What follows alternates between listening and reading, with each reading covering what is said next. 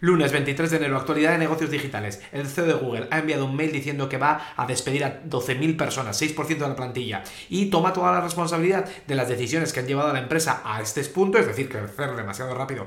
Pero no te olvides que es que en el último trimestre el beneficio han sido 17.000 millones de dólares. Así que no lo hace porque esté en problemas financieros, lo hace porque el ratio beneficio-costes no está bajando y entonces quiere quedar mejor con los inversores. Otras cositas que está haciendo Google, está cerrando su servicio de, videojuegos, Stadia, y parece que lo está haciendo bastante bien, devolviendo la pasta, haciendo que la gente pueda guardar sus partidas. Eh, por cierto, le llega ayuda de Meta, Twitter y otras empresas, porque hay un juicio en el que están diciendo que si un algoritmo promueve em, un contenido versus otro, por ejemplo, un contenido de videojuegos versus apuestas, pues es responsable de promover ese contenido, porque hasta ahora en Internet, mm, digamos que la empresa no es responsable del contenido que vierten los usuarios, pero si hay algún algoritmo que empuja uno sobre otro, pues ahí está la duda. Rumor, por cierto, Apple parece que está sacando un nuevo monitor externo y te dejo en notas todas las características. Instagram dentro de Facebook está sacando un modo silencioso para que no te suenen las eh, notificaciones y avisa a tus contactos que estás en ese modo descanso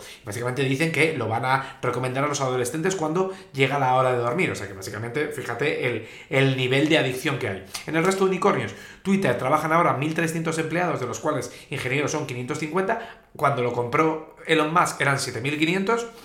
Se frena la Creator Economy, es decir, Substack y Patreon están despidiendo empleados y parece que no van a eh, levantar rondas de financiación para conseguir inversión, se frena un poco esa parte. El Creator Economy es lo de las herramientas para que usuarios o escritores o autores tengan su propio negocio directamente con su audiencia. Wayfair, que es la empresa de online de muebles, ha despedido a 1.750 trabajadores, un 10% de la plantilla, ya despidió 870 en agosto y es porque creció demasiado fuerte en la pandemia. Corrijo la noticia del otro día de Shane porque va a levantar pasta, pero la valoración va a caer de 100 a 66 mil millones de, dólares. Y en resultados trimestrales, Netflix crece un 2% de ingresos, no parece mucho, pero ha conseguido 7,6 millones de usuarios nuevos de los 4,5 que se esperaban. Hasta mañana.